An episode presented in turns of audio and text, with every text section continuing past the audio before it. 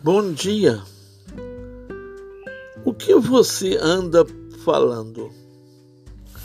A Bíblia afirma que porque a boca fala do que está cheio o coração.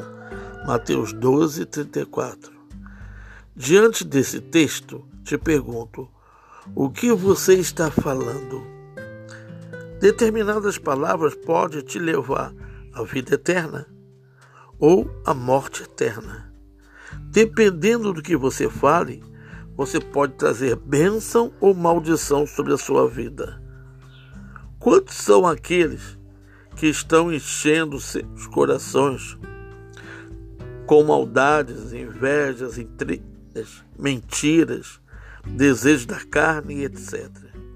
Por ouvirem palavras mundanas, palavras diabólicas, e assim falam maldades falam palavras que não edificam, nem trazem bênçãos aos que o ouvem. Como filhos de Deus, o que sai do nosso coração deve ser palavras de paz, de amor, que vão trazer união e a graça de Deus. O Salmo 78 afirma que o que ouvimos e aprendemos não devemos encobrir a nossos filhos, mas contaremos à vindoura geração os louvores do Senhor e o seu poder e as maravilhas que fez. A finalidade deste testemunho é para que pusessem em Deus a sua confiança e não se esquecesse dos feitos do Deus.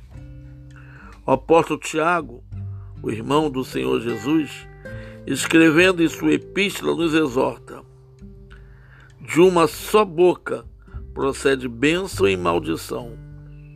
Meus irmãos, não é conveniente que estas coisas sejam assim. Tiago 3,10. Esse dualismo tem feito com que muitos servos de Cristo vivem sem poder, sem milagres, sem a vida plena que Cristo prometeu.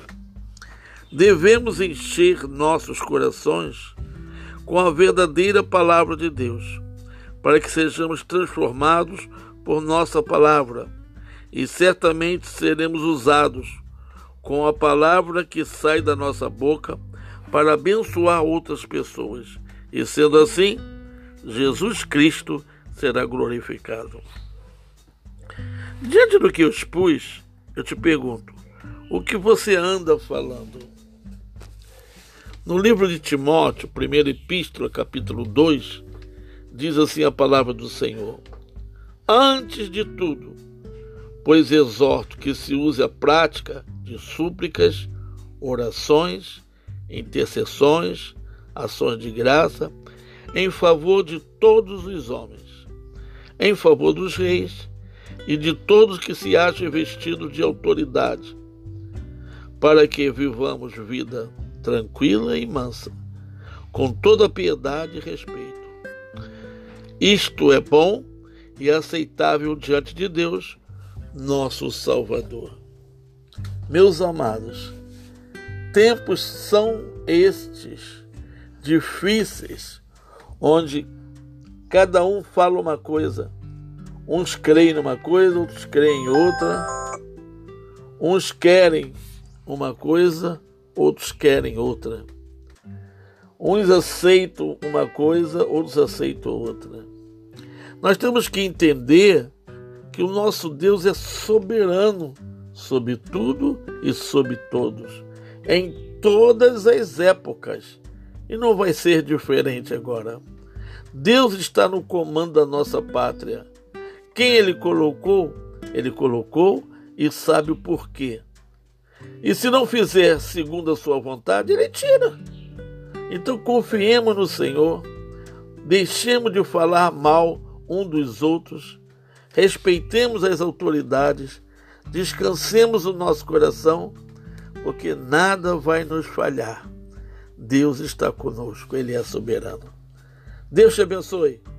Aqui Reverendo Jonas de Sá de Souza.